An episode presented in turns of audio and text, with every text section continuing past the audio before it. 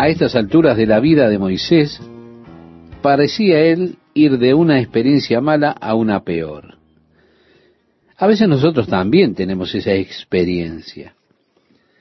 Parecería como si todo lo que hacemos está mal. Nada parece ir bien. Moisés había estado delante de Faraón, había planteado sus demandas, pero el corazón de Faraón se había endurecido. Egipto había sido castigado por Dios con varias plagas. Y ahora Faraón lo había echado a Moisés, le ordenó a él, nunca volverás a ver mi rostro de nuevo, la próxima vez que me veas, sos hombre muerto. Así que Moisés se fue y dijo, para mí está bien si no vuelvo a ver tu rostro nuevamente. Encontramos entonces en el capítulo 11, Jehová dijo a Moisés, una plaga traeré aún sobre Faraón y sobre Egipto, después de la cual él os dejará ir de aquí, y seguramente os echará de aquí del todo. En otras palabras, él no solo los va a dejar ir, sino que los echará luego de esta plaga final. Dios golpeará a Egipto una vez más, y cuando lo haga esta vez, el faraón no solo les permitirá irse, sino que los echará de la tierra.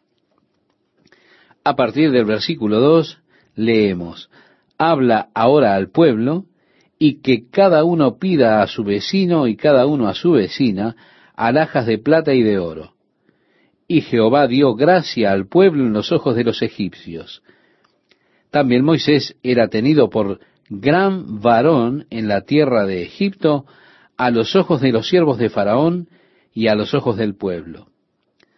A estas alturas los egipcios estaban gustosos de darles lo que fuera. En cierto sentido era como un salario. Ellos habían estado sirviendo a los egipcios como esclavos durante muchos años sin recibir ningún pago.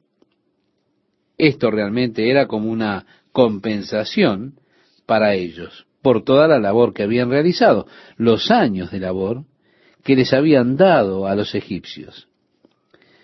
Los egipcios habían comenzado a observar a Moisés, ellos habían atravesado ya por suficientes situaciones. Los siervos de Faraón suplicaban a Faraón, permite que este hombre se vaya antes de que todos muramos, seremos aniquilados, no tendremos nada, deja que se vayan. Era solo el faraón quien tenía el corazón tan endurecido que resistía la ira del pueblo. Las personas mismas estarían felices por verlos ir. El versículo 2 dice, dijo pues Moisés, Jehová ha dicho así, a la medianoche yo saldré por en medio de Egipto. Así que aquí hablamos acerca de Dios pasando a través de Egipto y como el relato enseña, el primogénito sería asesinado. Y Moisés nos dice aquí que era alrededor de la medianoche. Yo supongo que es porque la medianoche pareciera como que fuera una hora de temor.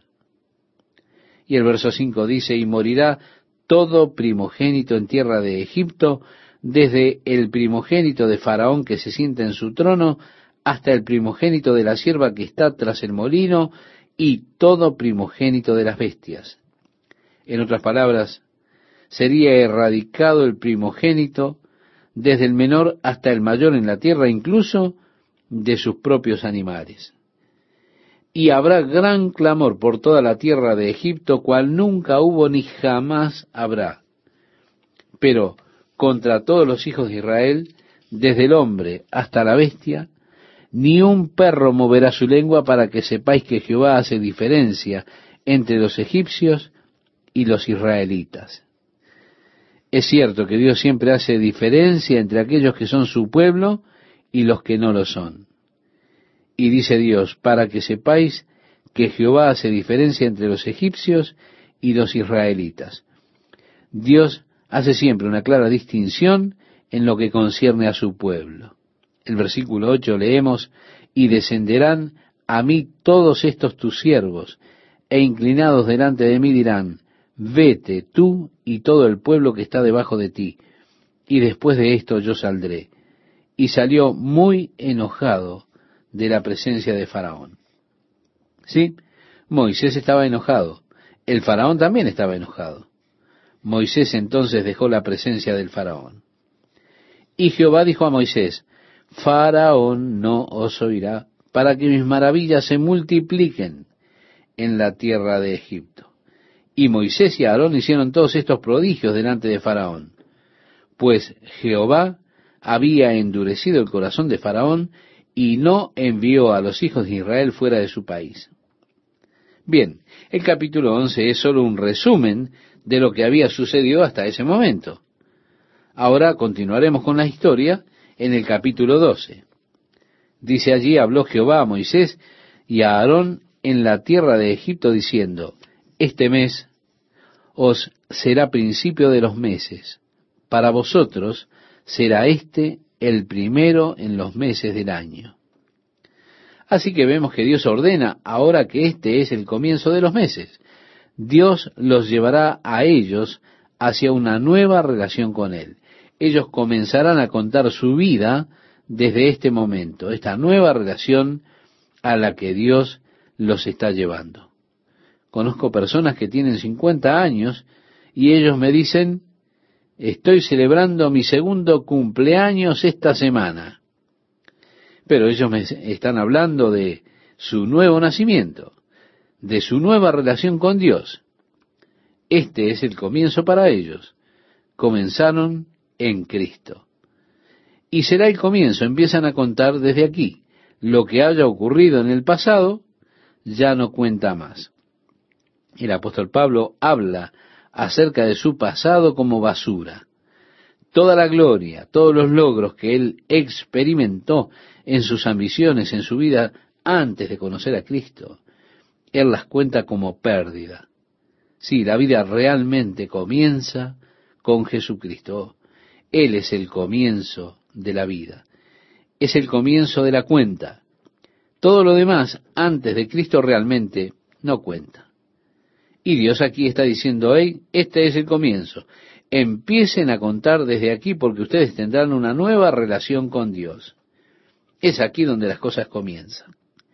Hablad a toda la congregación de Israel, continúa el relato bíblico, diciendo, en el 10 de este mes, tómese cada uno un cordero según las familias de los padres, un cordero por familia. Mas, si la familia fuere tan pequeña que no baste para comer el cordero, entonces él y su vecino inmediato a su casa tomarán uno según el número de las personas, conforme al comer de cada hombre, haréis la cuenta sobre el cordero. El animal será sin defecto, macho de un año. Lo tomaréis de las ovejas o de las cabras. Y lo guardaréis hasta el día catorce de este mes, y lo inmolará toda la congregación del pueblo de Israel entre las dos tardes. Y tomarán de la sangre, y la pondrán en los dos postes, y en el dintel de las casas en que lo han de comer. Yo quiero, estimado oyente, que note que la sangre debía ponerse en los postes y en el dintel de las puertas, pero no en el umbral, porque la sangre de este cordero es realmente simbólica de la sangre de Jesucristo, que nunca debe ser pisoteada. Sin embargo, para algunos es quien enfrentará la ira de Dios. Se nos dice en Hebreos, ¿cuánto mayor castigo pensáis que merecerá el que pisoteare al Hijo de Dios y tuviere por inmunda la sangre del pacto en la cual fue santificado e hiciere afrenta al Espíritu de gracia, así que la sangre de Cristo nunca debe ser pisoteada. Por eso la sangre debía colocarse a los lados de la puerta, pero no en el umbral. Y aquella noche comerán la carne asada al fuego y panes sin levadura, con hierbas amargas lo comerán ninguna cosa comeréis de él cruda ni cocida en agua, sino asada al fuego, su cabeza con sus pies y sus entrañas. Ninguna cosa dejaréis de él hasta la mañana. Y lo que quedare hasta la mañana, lo quemaréis en el fuego, y lo comeréis así. Ceñidos vuestros lomos, vuestro calzado en vuestros pies, y vuestro bordón en vuestra mano, y lo comeréis apresuradamente. Es la Pascua de Jehová. Ellos realmente debían quedar satisfechos cuando comieran este cordero. Pasaría un largo tiempo antes de que volvieran a comer otra vez. Ellos harían su salida y necesitarían todas sus reservas y sus fuerzas, sus energías, las que pudieran almacenar. Así que debían comérselo todo, tanto como pudieran. Si no pueden comerlo todo, entonces quemarán el resto en el fuego, no dejen nada. Y cuando lo comieran, debían estar preparados ya para salir. Como regla general sus comidas eran como un descanso. Ellos no se sentaban a la mesa como nosotros en el día de hoy. Ellos se acomodaban alrededor sobre almohadones en el piso. Era algo muy informal para comer. A menudo vemos la figura de Jesús en la última cena con la mesa y demás. Pero no, ellos no comían de esa forma. Se tendían alrededor en el piso sobre almohadas y demás. Era un hábito de comidas extremadamente casual que ellos tenían. La comida estaba allí y ellos solo la tomaban, se recostaban y masticaban así los huesos y disfrutaban. Buena manera de comer, ¿verdad? Nosotros nos hemos vuelto tan formales que muchas veces hasta nos ponemos rígidos, informales cuando comemos, en lugar de relajarnos, de descansar. Cuando usted se relaja de esa forma, su comida se digiere mucho mejor. Pero costumbres son costumbres. Así que supongo que nosotros debemos estar acostumbrados así. Ahora bien, el cordero que debía escogerse debía ser de un año. No debía tener mancha, debía ser separado de los demás durante cuatro días para asegurarse que no tuviese imperfección. El cordero debía morir en la tarde del día catorce, y la sangre colocada en los dinteles de la puerta. Esta sería la Pascua del Señor. El verso 12 nos dice, pues yo, dice el Señor, pasaré aquella noche por la tierra de Egipto y heriré a todo primogénito en la tierra de Egipto, así de los hombres como de las bestias, y ejecutaré mis juicios en todos los dioses de Egipto yo Jehová. Aquí Dios está declarando que el propósito de estas plagas había sido que él pudiera realizar contra los dioses de Egipto su juicio. Ellos adoraban las moscas, las ranas, el río Nilo. Dios ejecutó su juicio contra sus dioses. Así que él se está magnificando a sí mismo. Cuando el faraón dijo, ¿quién es Jehová? No lo conozco. De seguro, faraón aprendió. El verso 13 dice, y la sangre os será por señal en las casas donde vosotros estéis. Y el Señor declara, y veré la sangre y pasaré de vosotros. Así que la sangre sería una protección, como un sello para esa casa, una señal por la cual cuando Dios viera la sangre en los postes de las puertas, Él pasaría de largo esa casa y el primogénito no moriría. Sin embargo, en cualquier casa que no hubiera sangre en los postes de la puerta, y en los costados de la casa, el primogénito en esa casa, habría de morir. La única protección y salvación era por la sangre. Ninguna otra esperanza, ninguna otra forma, ninguna otra salvación, excepto a través de la sangre aplicada por fe, porque debía ser un paso de fe de parte de las personas. Usted realmente no puede pensar en cómo poner sangre en la puerta y que ese hecho pueda salvar a su primogénito. Realmente parece que esto no tiene sentido desde un punto de vista intelectual. Sin embargo, esto debía ser un paso de fe por parte suya. Moisés dijo, esto es lo que Dios dice que hay que hacer. Y ellos entonces debían obedecer la palabra de Dios por fe. Ellos no sabían que esto funcionaría.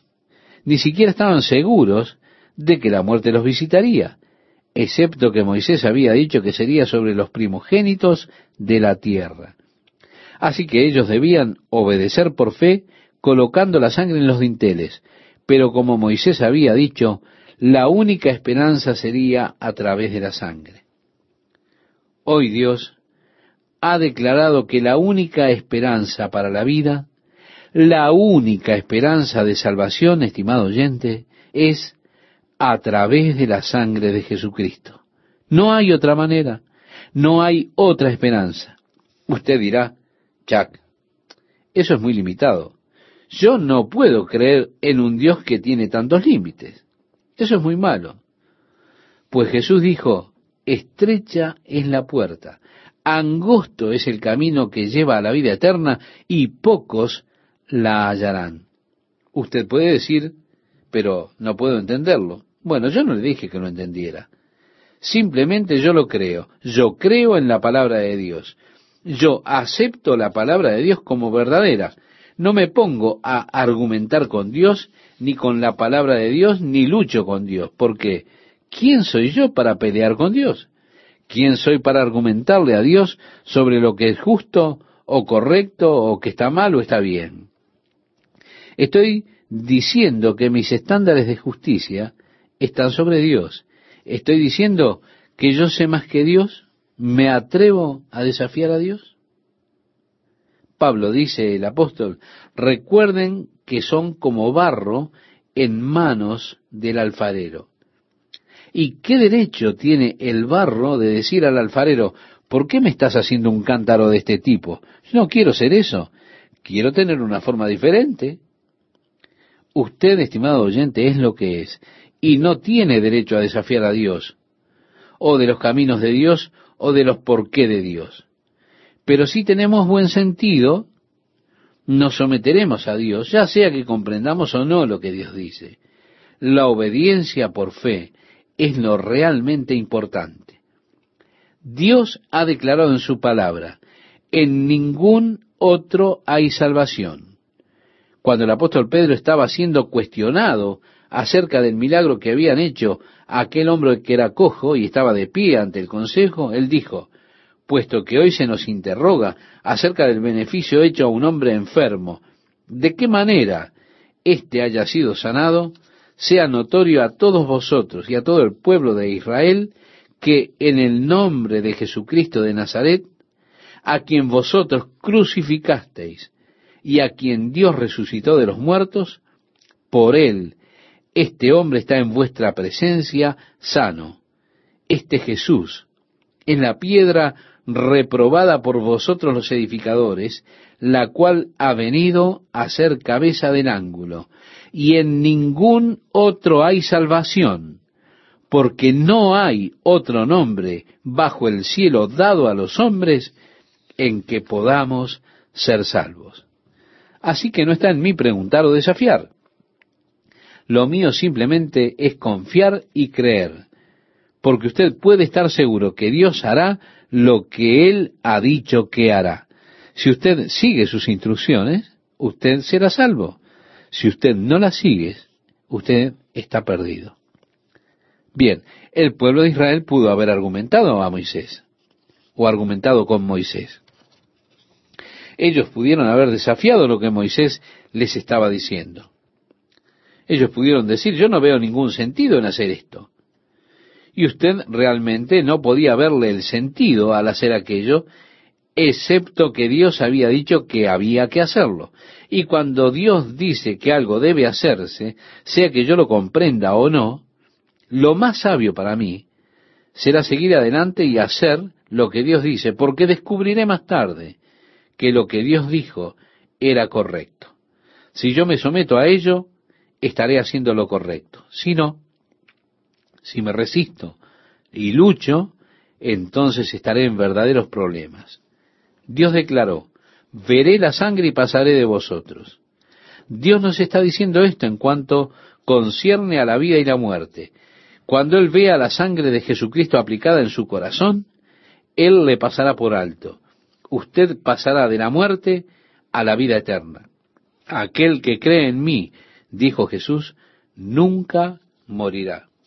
Usted dirá, Jack, nuevamente, no tiene sentido porque allí en el cementerio hay muchas tumbas si usted lee lo que dicen, dicen, descansa en Jesús. Otra placa dice, confía en el Señor. Y usted lee las declaraciones de fe de cada individuo. Ellos vivieron y creyeron en Jesús, pero ahora están muertos. No, no, estimado oyente, no lo están. Usted se equivoca al pensar que lo están. Ellos están muertos hasta donde nuestra relación con ellos se refiere. Pero ellos tienen vida eterna, tienen mucha más vida, viven en la presencia del Señor. En el libro de Éxodo tenemos a Dios estableciendo el Cordero de la Pascua. Este Cordero es un tipo, una figura, un símbolo del Cordero de Dios, puesto que Jesús fue la noche en que él tuvo la cena de Pascua con sus discípulos, fue en esa noche que él tomó los elementos y dijo en otras palabras, esto soy yo. ¿Se dan cuenta? Esto yo soy, yo soy el Cordero de la Pascua. Esta copa es el nuevo pacto en mi sangre, decía Jesús. Nunca más el Cordero en Egipto y la sangre del Cordero en Egipto. Nunca más esta fiesta los llevará de Egipto. Esta fiesta ahora los lleva a la cruz de Jesucristo. Y cada vez que coman este pan y beban esta copa, ustedes mostrarán la muerte del Señor. No la muerte del Cordero en Egipto, sino la muerte del Cordero de Dios. Mostrarán la muerte del Señor hasta que Él venga. Así que la fiesta fue inaugurada, pero fue instituida para recordar, sí, pero también para mirar al cumplimiento de lo que ese Cordero en Egipto tipificaba, el Cordero de Dios, que fue inmolado por nuestros pecados. En el pasaje bíblico de este día leemos, y este día os será en memoria y lo celebraréis como fiesta solemne para Jehová durante vuestras generaciones. Por estatuto perpetuo lo celebraréis.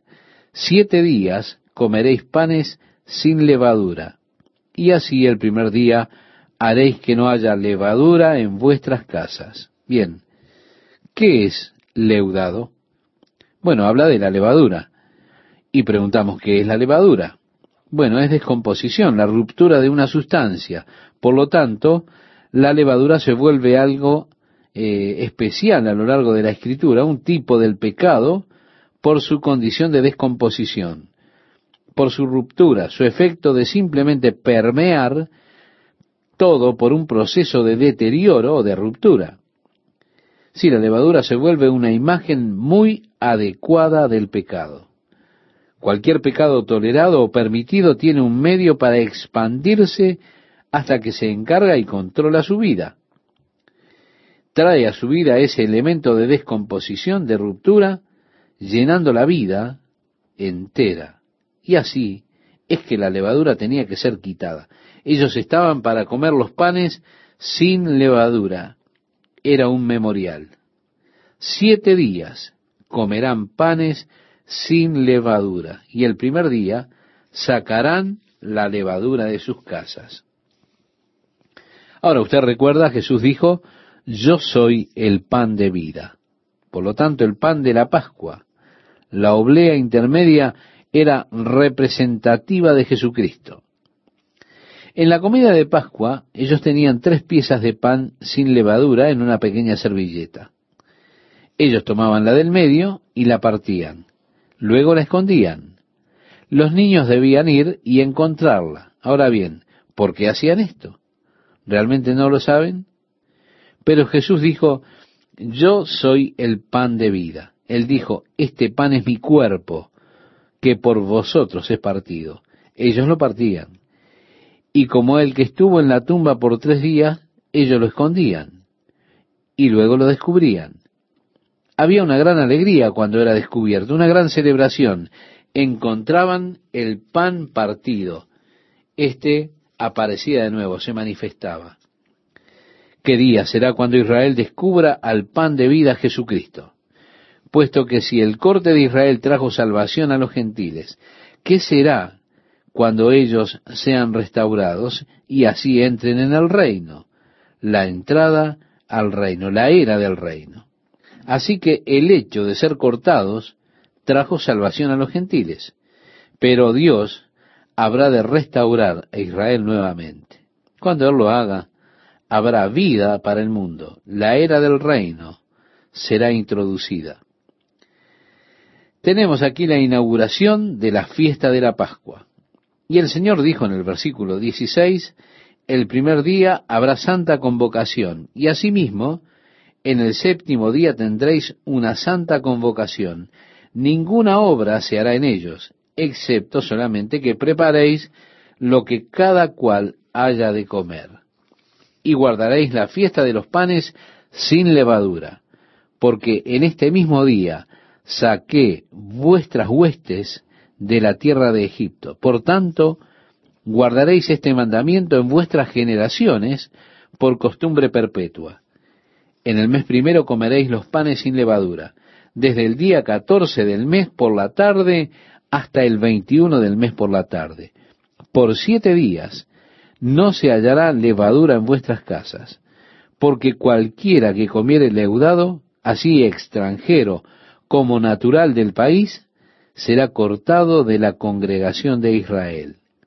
Ninguna cosa leudada comeréis, en todas vuestras habitaciones comeréis panes sin levadura. Y Moisés convocó a todos los ancianos de Israel y les dijo, Sacad y tomaos corderos por vuestras familias, y sacrificad la Pascua, y tomad un manojo de hisopo, un pequeño arbusto, y mojadlo en la sangre que estará en un lebrillo, y untad el dintel y los dos postes con la sangre que estará en el lebrillo. Y ninguno de vosotros salga de las puertas de su casa hasta la mañana. Ahora, en tanto ustedes estén donde la sangre fue aplicada, estarán a salvo. Si salían de la casa entonces ya no estaban más a salvo. El único lugar de seguridad es en Jesucristo. Jesucristo dijo, habiten en mí y dejen que mis palabras habiten en ustedes. Y si cualquier hombre no habita en mí, será cortado como una rama que se seca y muere, y los hombres las recogen y las echan en el fuego. Permaneced en mí. Él enfatiza la importancia de permanecer en Él. Realmente no me preocupan las experiencias pasadas que usted puede haber tenido con Jesucristo. Estoy preocupado por su relación actual, porque cualquier experiencia pasada que usted tuvo con Dios, no importa cuán dinámica haya sido, no tiene valor a menos que se traduzca a su experiencia presente. Permaneced en mí. Así que, permanezcan en la casa hasta la mañana, era el mandamiento. Porque Jehová pasará hiriendo a los egipcios, y cuando vea la sangre en el dintel y en los dos postes, pasará Jehová a aquella puerta. Y no dejará entrar al heridor en vuestras casas para herir. Así que con el Señor habría de pasar el destructor. Él es llamado por muchos el ángel de la muerte. Las escrituras simplemente le llaman el destructor. Ahora me resulta interesante que Satanás es llamado el destructor en el libro de Apocalipsis. Yo creo que Satanás tiene la tendencia a destruir a las personas. Creo que Dios es el que le pone límites a lo que Satanás puede hacer. Con frecuencia cometemos errores al pensar en Satanás como el opuesto de Dios. Él no es del todo opuesto a Dios. Satanás estaría más apto para ser opuesto a Miguel o Gabriel, ángeles de Dios, pero no opuesto a Dios.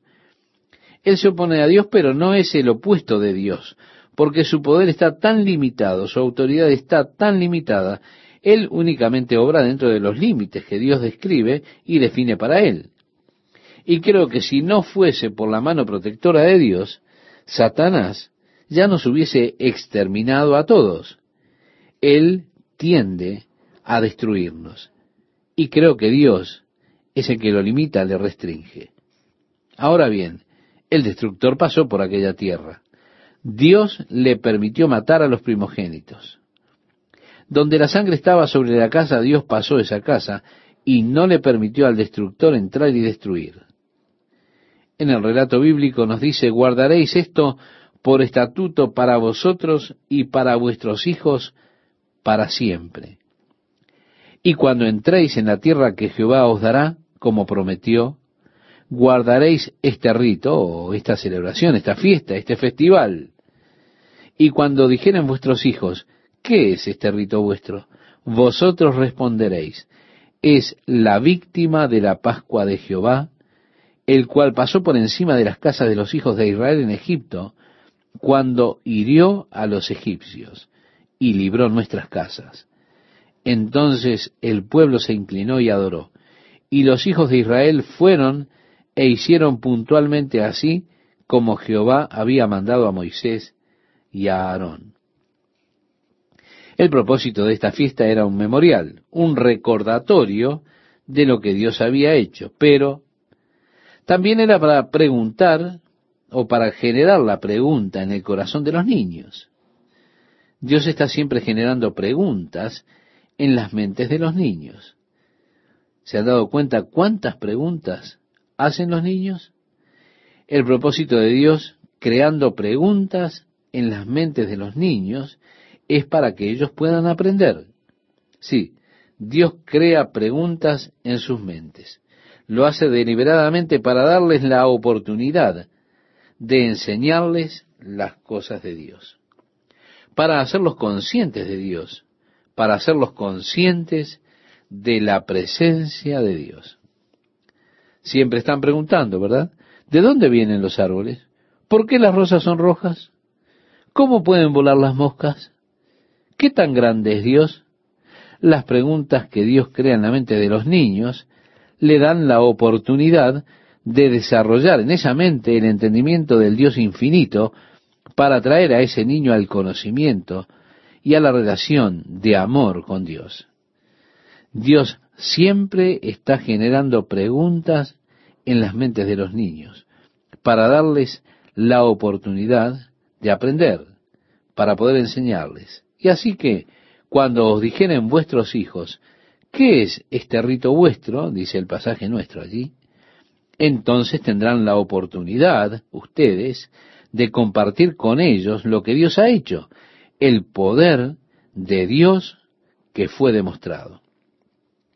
Si me acompaña, estimado oyente, seguimos leyendo y nos dice así, y aconteció que a la medianoche Jehová hirió a todo primogénito en la tierra de Egipto, desde el primogénito de Faraón que se sentaba sobre su trono, hasta el primogénito del cautivo que estaba en la cárcel, y todo primogénito de los animales. Y se levantó aquella noche Faraón, él, y todos sus siervos, y todos los egipcios, y hubo un gran clamor en Egipto, porque no había casa donde no hubiese un muerto e hizo llamar a Moisés y a Aarón de noche y les dijo, salid de en medio de mi pueblo vosotros y los hijos de Israel, e id servid a Jehová como habéis dicho. Ahora, usted recuerda que con anterioridad él había hecho algunos compromisos. Él había dicho, vayan, pero dejen a sus hijos aquí. Luego vayan, dejen sus rebaños aquí. También había dicho, vayan, pero no lo hagan muy lejos o vayan a la tierra, adoren a Dios en la tierra. Ahora Él está, Él no está ofreciendo. Él está diciendo, salgan de acá, vayan al desierto, tomen sus rebaños, tomen a sus hijos, simplemente váyanse. Tomad también vuestras ovejas y vuestras vacas, como habéis dicho, e idos, y bendecidme también a mí. Interesante, ¿no? No importa cuán pagana sea una persona, de seguro apreciará la oración en momentos de problemas. Y los egipcios apremiaban al pueblo, dándose prisa a echarlos de la tierra porque decían, todos somos muertos. Y llevó el pueblo su masa antes que se leudase, sus masas envueltas en sus sábanas sobre sus hombros, e hicieron los hijos de Israel conforme al mandamiento de Moisés, pidiendo, en lugar de pedir prestado, pidiendo de los egipcios alhajas de plata y de oro y vestidos. Y Jehová dio gracia al pueblo delante de los egipcios y les dieron, reitero, en lugar de prestaron, les dieron cuanto pedían. Así despojaron a los egipcios. Partieron los hijos de Israel de Ramesés a Sucot, como seiscientos mil hombres de a pie, sin contar los niños.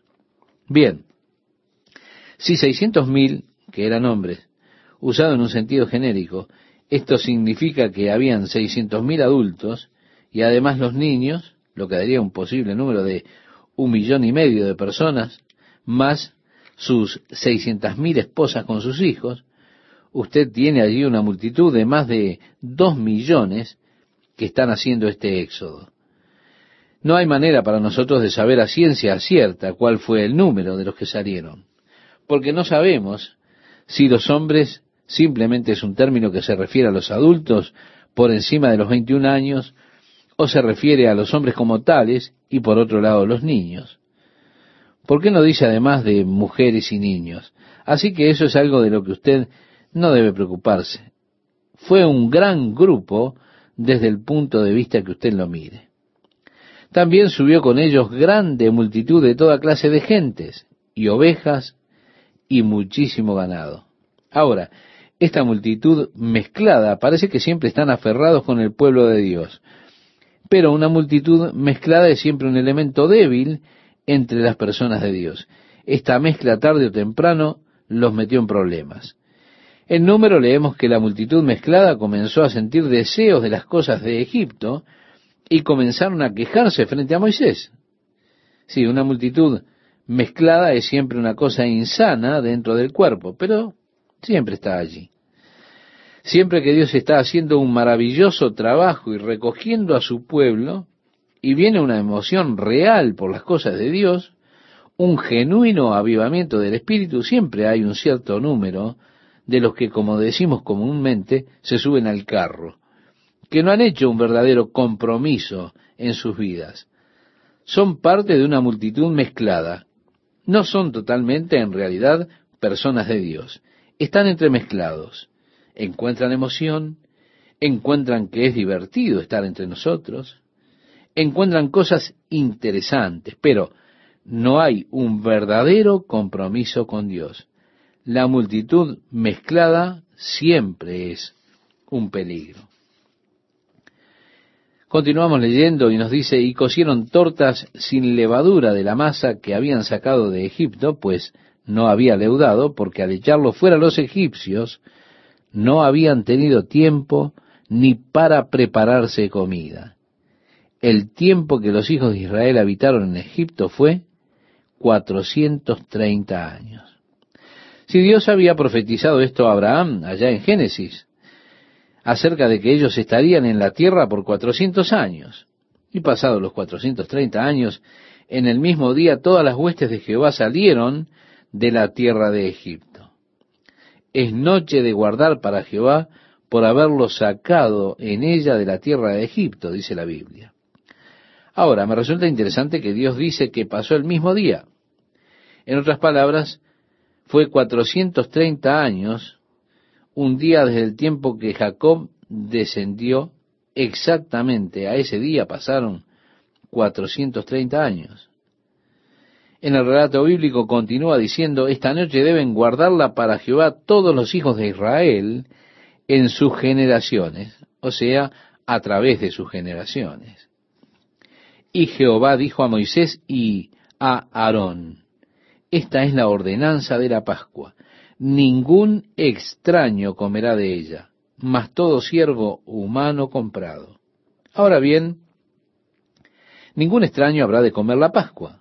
Recuerde que el apóstol Pablo advirtió a los creyentes de tomar parte en la comunión, porque el que come y bebe indignamente daña a su propio cuerpo. Él advierte a los creyentes de tomar parte de la comunión. No es para extraños. El servicio de comunión no es para el público, no es para el público en general. Es para los integrantes del cuerpo de Cristo, es para la familia de Dios, porque un extraño no lo debía comer. En la celebración judía de la Pascua, un extraño no la debía comer. De hecho, prosiguen decir eso mas todo siervo humano comprado por dinero comerá de ella, después que lo hubieres circuncidado. El extranjero y el jornalero no comerán de ella, se comerá en una casa, y no llevarás de aquella carne fuera de ella, ni quebraréis hueso suyo. Así lo hicieron todos los hijos de Israel, como mandó Jehová a Moisés y a Aarón, así lo hicieron. Y en aquel mismo día sacó Jehová a los hijos de Israel de la tierra de Egipto por sus ejércitos. No debían quebrar los huesos del cordero, porque Jesús, por supuesto, iba a ser el cordero sacrificial. Y por esto es por lo que ellos no debían quebrar sus piernas, como hicieron con los otros prisioneros en su muerte, porque como cordero sacrificial, ni un hueso suyo debía ser quebrado. Continuamos la lectura bíblica y nos dice, toda la congregación de Israel lo hará, mas si algún extranjero morare contigo y quisiere celebrar la Pascua para Jehová, séale circuncidado todo varón, y entonces la celebrará. Y será como uno de vuestra nación, pero ningún incircunciso comerá de ella. Ahora, si una persona quería convertirse en prosélito de la fe judía, habían tres cosas que eran necesarias. La primera, el bautismo. La segunda, la circuncisión. Y número tres, tomar parte en la Pascua. Hasta que usted haya pasado por estas tres cosas, no era considerado un judío. Pero si usted quería ser prosélito de la fe de ellos y de su nación, estas cosas son las que se requerían. Así que aquí encontramos dos de las tres mencionadas en esta escritura en particular.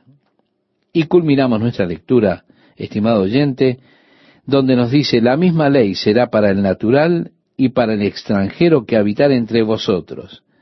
Así lo hicieron todos los hijos de Israel, como mandó Jehová a Moisés y a Aarón, así lo hicieron. Y en aquel mismo día sacó Jehová a los hijos de Israel de la tierra de Egipto por sus ejércitos. Jehová habló a Moisés diciendo, Conságrame todo primogénito.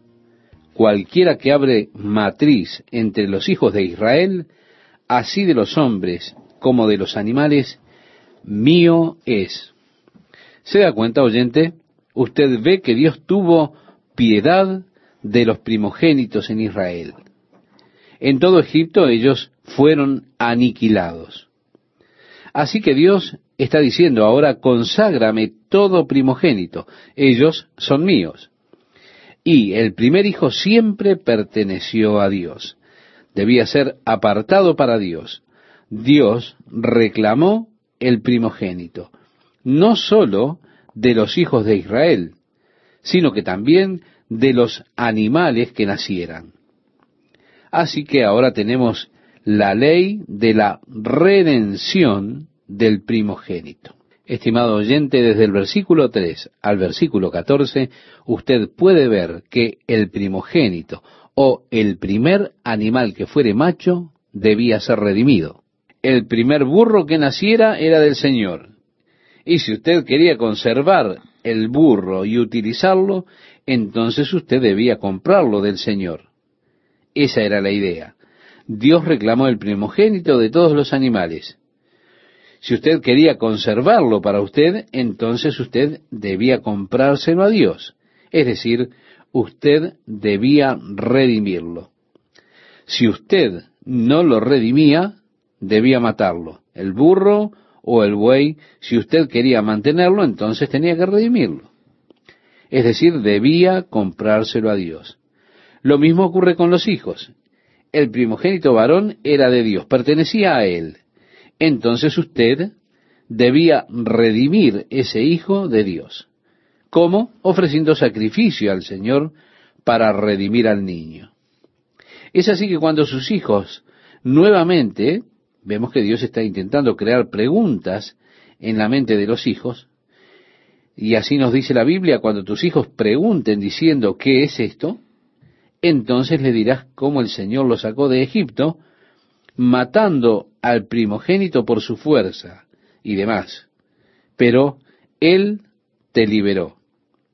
Y así el relato nos dice, y endureciéndose Faraón para no dejarnos ir, Jehová hizo morir en la tierra de Egipto a todo primogénito, desde el primogénito humano hasta el primogénito de la bestia, Y por esta causa yo sacrifico para Jehová todo primogénito macho y redimo al primogénito de mis hijos. Así que el primogénito se convirtió en sacrificio a Dios, pero no podían sacrificar un burro. Así que podían conservar el burro y sacrificar un cordero. Pero el primogénito, recordamos, se convirtió en sacrificio ante el Señor. El versículo 16 expresa, te será pues como una señal sobre tu mano y por un memorial delante de tus ojos, por cuanto Jehová nos sacó de Egipto con mano fuerte. Está como una señal sobre tu mano y como un memorial delante de tus ojos. Usted verá si llega al muro de los lamentos, cómo allí los judíos ortodoxos, cuando van allí, ellos se colocan esas pequeñas cajas que llevan envueltas en sus muñecas. Luego ellos envuelven la correa sobre su brazo antes de ir al muro a orar y también ellos envuelven otra pequeña cajita de cuero en su frente. En esas pequeñas cajas tienen copias de los mandamientos de Dios. Es así que ellos las atan a sus muñecas y en su frente. Esto es por la idea de tenerlo en la frente, para que estuviera en su mente el hacer la voluntad de Dios, y en su mano para que estuviera en la fuerza de su mano para servir al Señor. Así la idea de servir con mis manos y mi mente estando sobre la ley de Dios, mi mano haciendo la voluntad de Dios. Ellos hacen esto antes de orar en el muro.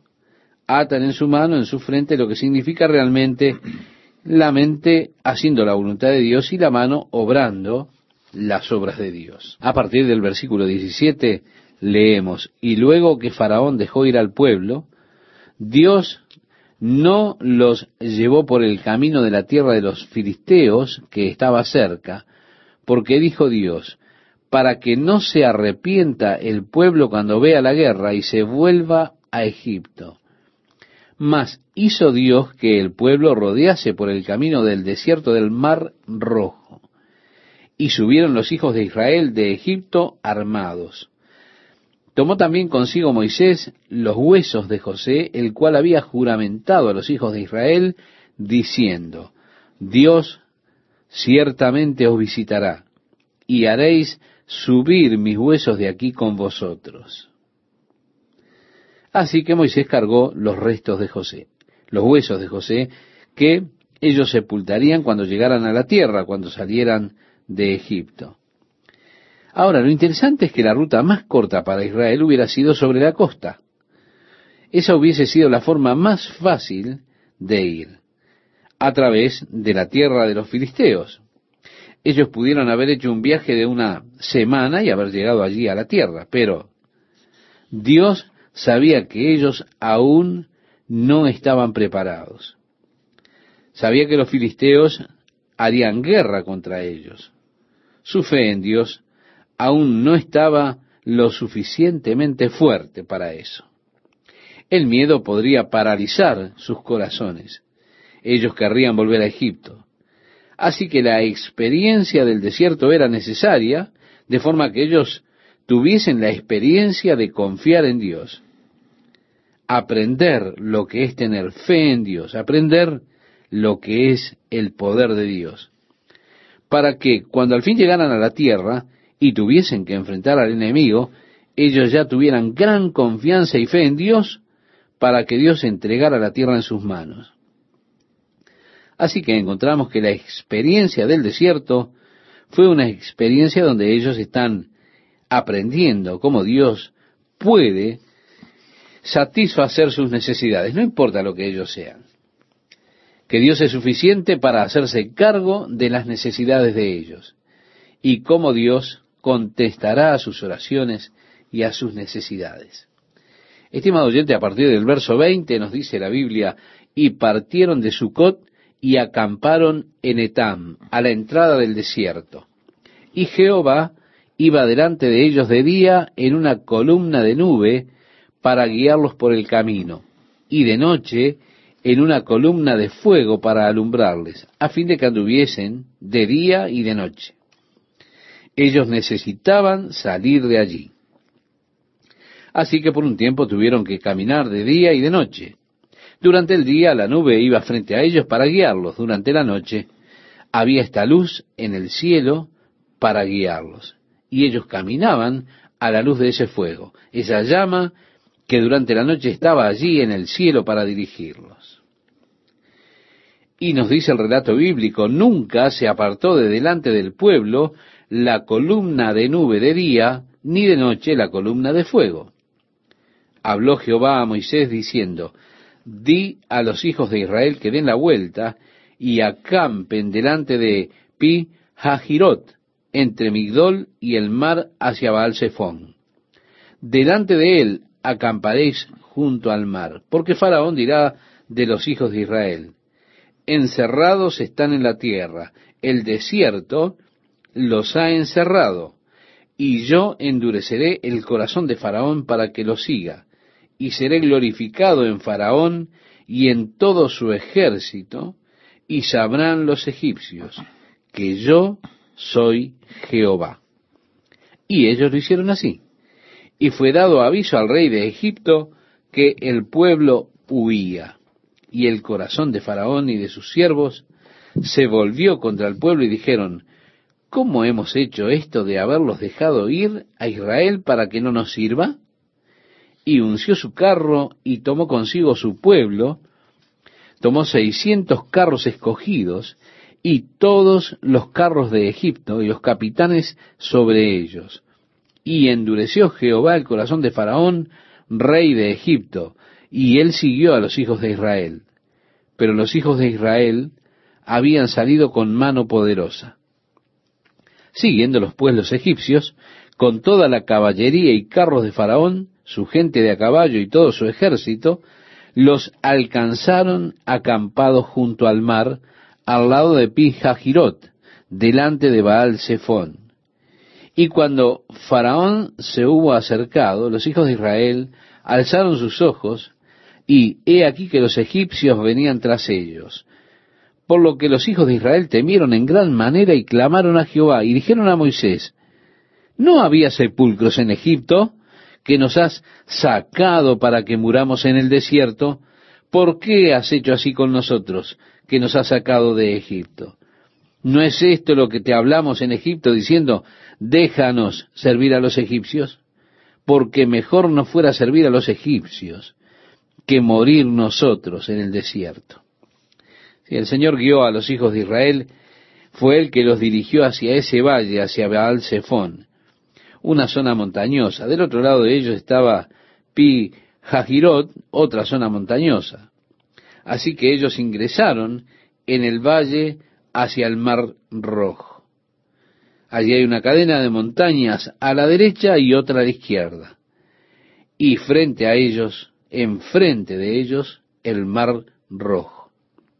Ahora el polvo del ejército egipcio venía tras ellos, y ellos estaban encerrados en ese valle. Cuando le dijeron al faraón que los hijos de Israel se habían ido, él se rió él dijo, ellos no conocen nada de esta tierra. Ellos van directo hacia una trampa. No podrán salir de allí. La tierra se los tragará. Ellos están atrapados. En ese momento las personas comenzaron a quejarse contra Moisés. Y Moisés mostró un poco de ignorancia al guiarlos aquí a este valle, del cual no había escape, no había salida. Ellos dijeron, hey, ¿qué estás haciendo? Supongo que no había suficientes tumbas en Egipto que nos has traído para enterrarnos en este desierto. No te dijimos que nos dejaras en paz. ¿Qué estamos haciendo siguiéndote a ti? ¿Por qué nos has hecho esto? Realmente comenzaron a hacerle pasar un muy mal momento a Moisés. Pero este era el comienzo de esto para Moisés. Él tendrá momentos muy duros con este pueblo desde ahora en adelante. Ellos decían, estábamos mejor sirviendo a los egipcios que muriendo aquí en el desierto. Y Moisés dijo al pueblo, no temáis, estad firmes y ved la salvación que Jehová. Ellos exclamaron, oh, gran Dios, nuestro gran líder tiene un plan. Él está loco. Nosotros estuvimos locos al seguirte. ¿Qué estamos haciendo aquí? Pero Moisés dijo, estad firmes y ved la salvación que Jehová hará hoy con vosotros. Por favor, Moisés. Estad firmes y ved la salvación que Jehová hará hoy con vosotros, porque los egipcios que hoy habéis visto, nunca más para siempre los veréis. Jehová peleará por vosotros y vosotros estaréis tranquilos. Entonces Jehová dijo a Moisés, ¿por qué clamas a mí? Bien, Moisés tranquilizó al pueblo, pero luego inmediatamente él comenzó a clamar a Dios. Él dijo, no teman, permanezcan firmes, vean la salvación del Señor. Esos egipcios no los volverán a ver nunca más. Dios peleará por ustedes, así que tengan paz. Pero él va en privado y dice, oh Dios, ¿qué vamos a hacer? Y me gusta esto, el Señor dijo, ¿por qué clamas a mí? Bueno, te diré, Señor, ¿por qué clamo a ti? Estamos en problemas, estamos atrapados. Pero Dios dijo, ¿por qué clamas a mí? En otras palabras, hay un tiempo en el cual hay que moverse. Es tiempo de acción. Un tiempo cuando necesitamos levantarnos de nuestras rodillas y comenzar a movernos. Hay tiempo para la oración, por supuesto que sí. Pero después también hay un tiempo en el cual necesitamos comenzar a movernos. Eso es lo que Dios le dice. ¿Por qué clamas a mí? Avanza, muévete. Este es el momento en que tú necesitas avanzar. Di a los hijos de Israel que marchen. Oh, yo no puedo hacer eso, ellos me apedrearán seguramente. Frente a ellos está el mar rojo, ¿cómo puedo decirles marchen? Dios le dijo, y tú alza tu vara y extiende tu mano sobre el mar y divídelo, y entren los hijos de Israel por en medio del mar en seco. Y he aquí, yo endureceré el corazón de los egipcios para que lo sigan, y yo me glorificaré en Faraón y en todo su ejército, en sus carros y en su caballería. Recuerda, estimado oyente, Faraón había dicho, ¿quién es Jehová? Yo no lo conozco. Bueno, ahora él lo conocería.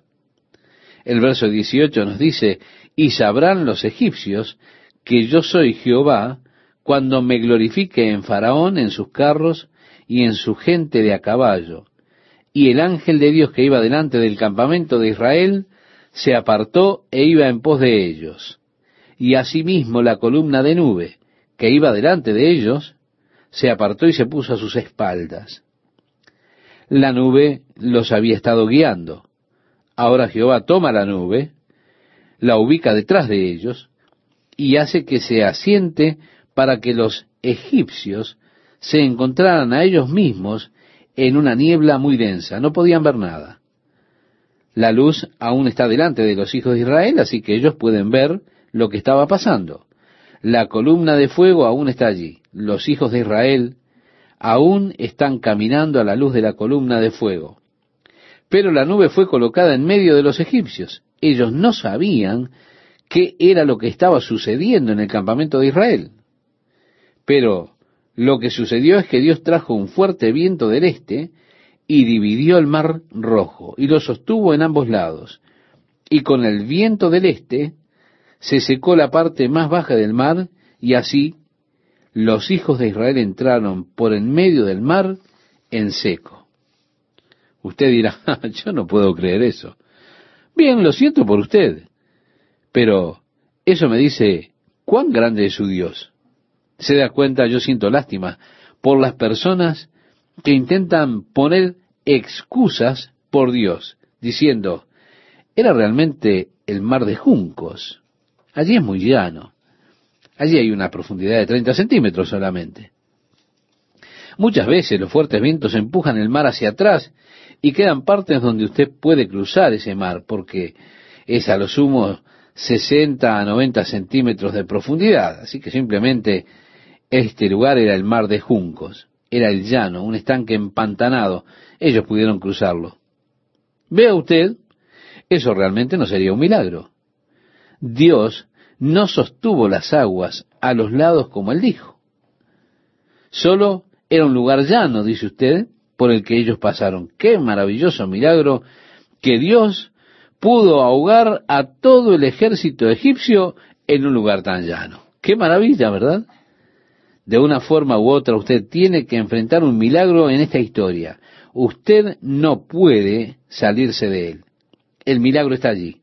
Ahora, yo prefiero creerlo como está escrito.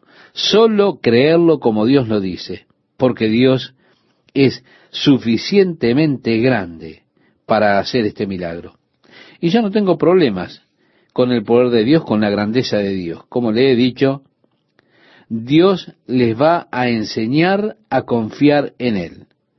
Pero lo primero que Él tiene que enseñarles es que Él puede hacer un camino donde no hay camino. Yo quiero que usted mire esto nuevamente, estimado oyente. Ellos están atrapados, definitivamente atrapados. ¿Por qué están ellos en esa trampa? Y porque Dios los guió a ella. Fue Dios que le dijo a Moisés, giremos hacia Baal. Fue Dios que le dijo a Moisés y que guió a Moisés y a los hijos de Israel que entraran en esa trampa. Deliberadamente Dios los llevó allí de manera que Él pudiese manifestar delante de ellos su poder al librarlos de esa trampa, liberarlos cuando no había salida. Es que, estimado oyente, Dios puede hacer un camino donde no lo hay. Muchas veces en nuestras vidas Dios nos guía a situaciones imposibles, donde miramos hacia la derecha, a la izquierda, y solo vemos montañas a ambos lados. Vemos al enemigo detrás y decimos, pobre de mí. Yo estaría mejor si me hubiese quedado allí y hubiera muerto en la esclavitud en lugar de morir aquí en el desierto. No hay salida para esto. No hay nada que podamos hacer. Estamos perdidos. No hay esperanza sentimos que Dios nos ha llevado a estos lugares de total desesperación y desolación. Y no hay nada que hacer de manera que Él nos demuestre que Él tiene los recursos que nosotros no conocemos. Y que Él puede hacer en ese momento, en esa oportunidad, un camino para nosotros donde no lo hay. Yo no puedo ver la salida. No puedo ver ninguna salida. No sé dónde ir. Estoy rodeado, el panorama es oscuro miro detrás de mí, está el enemigo, miro a mis lados y hay montañas, miro frente a mí y está el mar rojo. no se rinda, no desespere, mire. Cuando el panorama parezca imposible, intente mirar. Dios los guió hacia la trampa y ahora Dios los sacará de allí. Toma la nube que los había estado guiando, la mueve detrás de ellos y los egipcios se pierden en la niebla mientras Dios está haciendo su obra. Él divide el mar rojo y con la columna de fuego durante toda la noche los hijos de Israel caminaron a través del mar rojo. La pared de agua se mantuvo a cada lado de ellos al pasar ellos por el camino que Dios había creado, porque Dios hizo un camino en donde no había uno.